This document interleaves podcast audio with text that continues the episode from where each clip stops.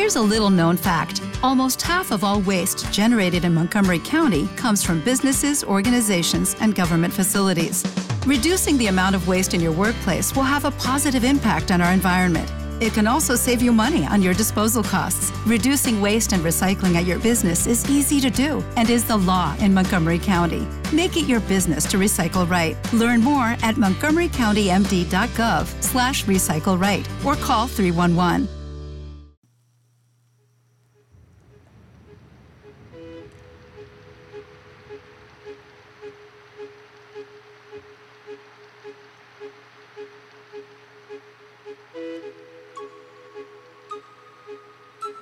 Bienvenidos a Cuentos de la Cuarentena, una producción artesanal de la lapayolaradio.com. Hoy les presentamos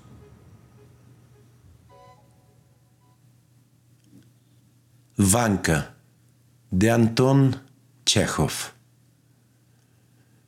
Vanka Chukov un muchacho de nueve años, a quien habían alojado hacía tres meses en casa del zapatero Alojin para que aprendiese el oficio, no se acostó la noche de Navidad. Cuando los amos y los oficiales se fueron, cerca de las doce, a la iglesia para asistir a la misa de gallo, cogió del armario un frasco de tinta y un portaplumas con una pluma enrobinada y, colocando ante él una hoja muy arrugada de papel, se dispuso a escribir. Antes de empezar, dirigió a la puerta una mirada en la que se pintaba el temor de ser sorprendido. Miró al ícono oscuro del rincón y exhaló un largo suspiro. El papel se hallaba sobre un banco ante el cual estaba él de rodillas. Querido abuelo Constantino Makarich, escribió, soy yo quien te escribe. Te felicito con motivo de las Navidades y le pido a Dios que te colme de venturas. No tengo papá ni mamá solo te tengo a ti. Vanka miró a la oscura ventana en cuyos cristales se reflejaba la bujía y se imaginó a su abuelo Constantino Makarich, empleado a la sazón como guardia nocturno en casa de los señores Chivarev. Era un viejecillo enjuto y vivo, siempre risueño y con ojos de bebedor tenía 65 años. Durante el día dormía en la cocina o bromeaba con los cocineros y por la noche se paseaba envuelto en una amplia pelliza en torno de la finca y golpeaba de vez en cuando con un bastoncillo una pequeña plancha cuadrada para dar fe de que no dormía y atemorizar a los ladrones acompañábanle dos perros, Canelo y Serpiente.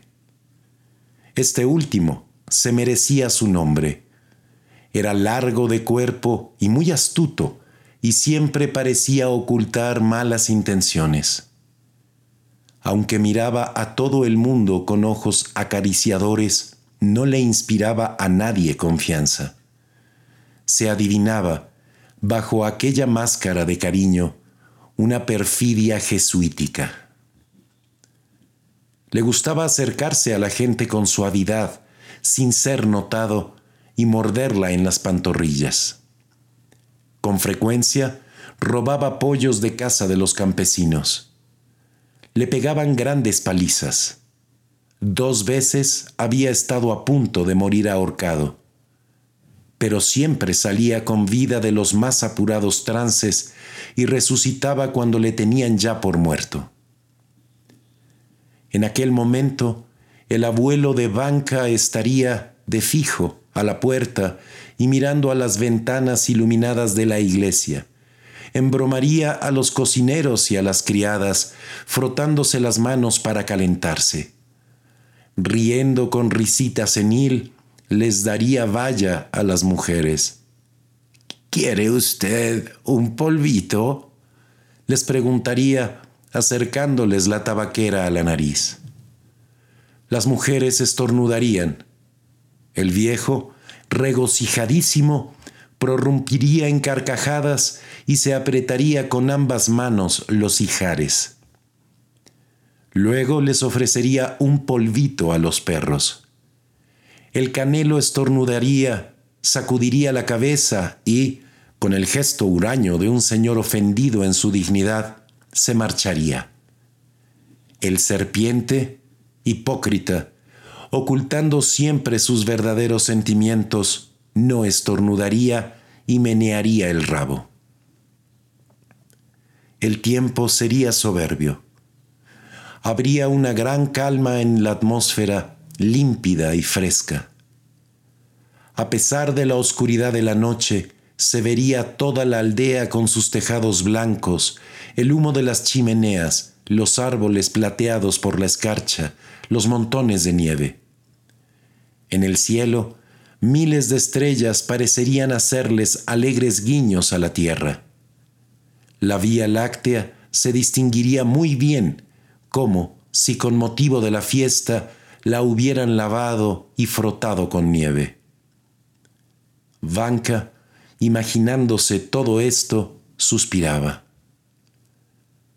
Tomó de nuevo la pluma y continuó escribiendo. Ayer me pegaron. El maestro me cogió por los pelos y me dio unos cuantos correazos por haberme dormido arrullando a su nene.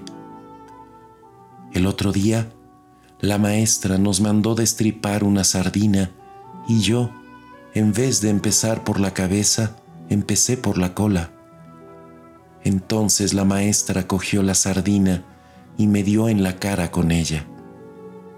Los otros aprendices, como son mayores que yo, me mortifican, me mandan por vodka a la taberna y me hacen robarle pepinos a la maestra, que, cuando se entera, me sacude el polvo. Casi siempre tengo hambre. Por la mañana me dan un mendrugo de pan. Para comer, unas gachas de alforfón. Para cenar, otro mendrugo de pan. Nunca me dan otra cosa, ni siquiera una taza de té. Duermo en el portal y paso mucho frío. Además, tengo que arrullar al nene que no nos deja dormir con sus gritos. Abuelito, sé bueno, sácame de aquí, que no puedo soportar esta vida. Te saludo con mucho respeto y te prometo pedirle siempre a Dios por ti. Si no me sacas de aquí, me moriré. Vanka hizo un puchero y se frotó los ojos con el puño y no pudo reprimir un sollozo. Te seré todo lo útil que pueda, continuó momentos después. Rogaré por ti y si no estás contento conmigo, puedes pegarme todo lo que quieras. Buscaré trabajo, guardaré el rebaño. Abuelito, te ruego que me saques de aquí si no quieres que me muera yo escaparía y me iría a la aldea contigo. Pero no tengo botas y hace demasiado frío para ir descalzo. Cuando sea mayor, te mantendré con mi trabajo y no permitiré que nadie te ofenda. Y cuando te mueras, le rogaré a Dios por el descanso de tu alma, como le ruego ahora por el alma de mi madre. Moscú es una ciudad muy grande. Hay muchos palacios, muchos caballos, pero ni una oveja. También hay perros, pero no son como los de la aldea. No muerden y casi no ladran. He visto en una tienda una caña de pescar con un anzuelo tan hermoso que se podrían pescar con ella los peces más grandes. Se venden también en las tiendas escopetas de primer orden como la de tu Señor. Deben costar muy caras, lo menos 100 rublos cada una. En las carnicerías venden perdices, liebres, conejos, y no se sabe dónde los cazan. Abuelito, cuando enciendan en casa de los señores el árbol de Navidad, coge para mí una nuez dorada y escóndela bien. Luego, cuando yo vaya, me la darás. Pídesela a la señorita Olga Ignatievna. Dile que es para Banca. Verás cómo te la da. Banca suspira otra vez y se queda mirando a la ventana.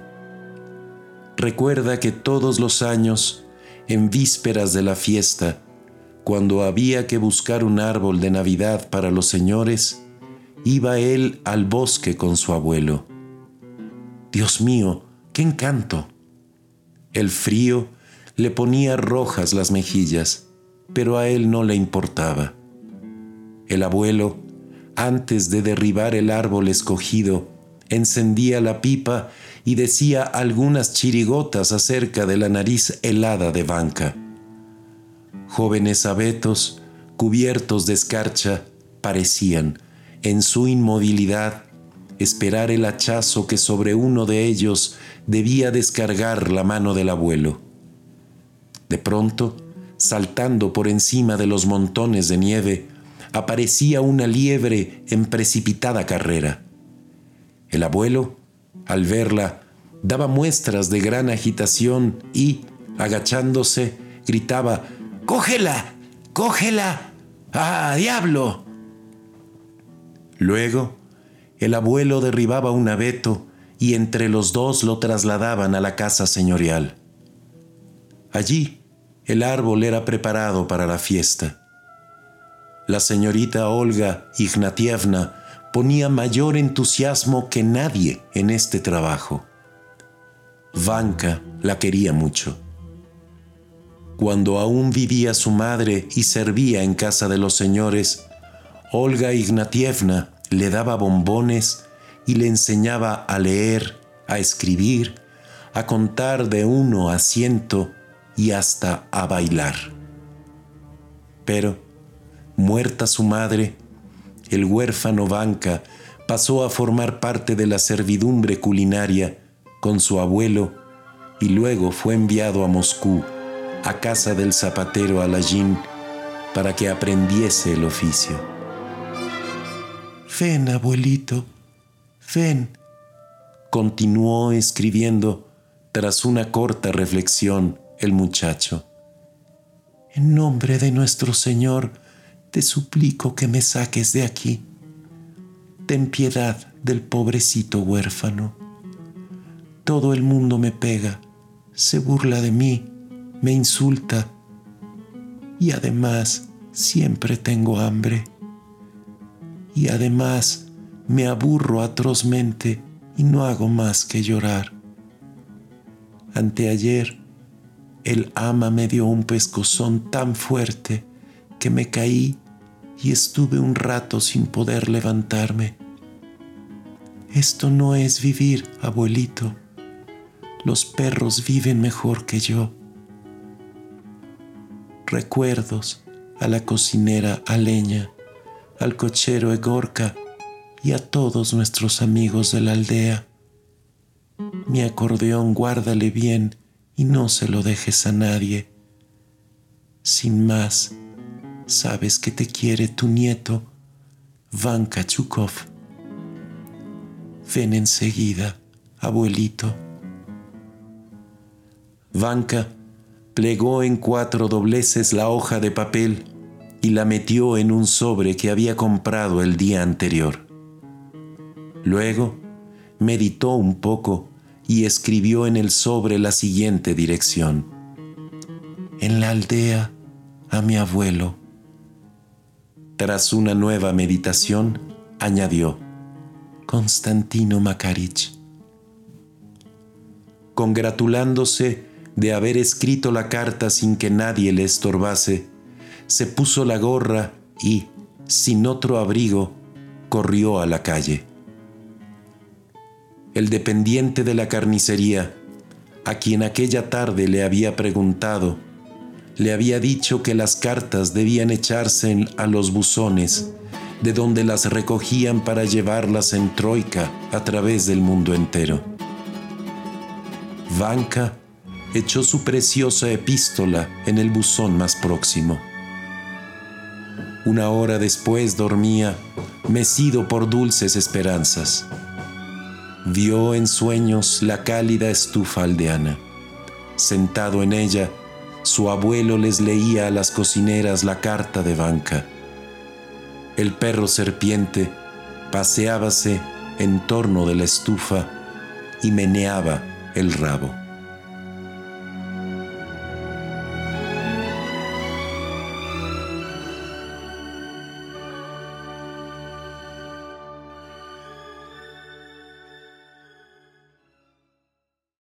With lucky landslots, you can get lucky just about anywhere. Dearly beloved, we are gathered here today to. Has anyone seen the bride and groom? Sorry, sorry, we're here. We were getting lucky in the limo and we lost track of time. No, Lucky Land Casino, with cash prizes that add up quicker than a guest registry.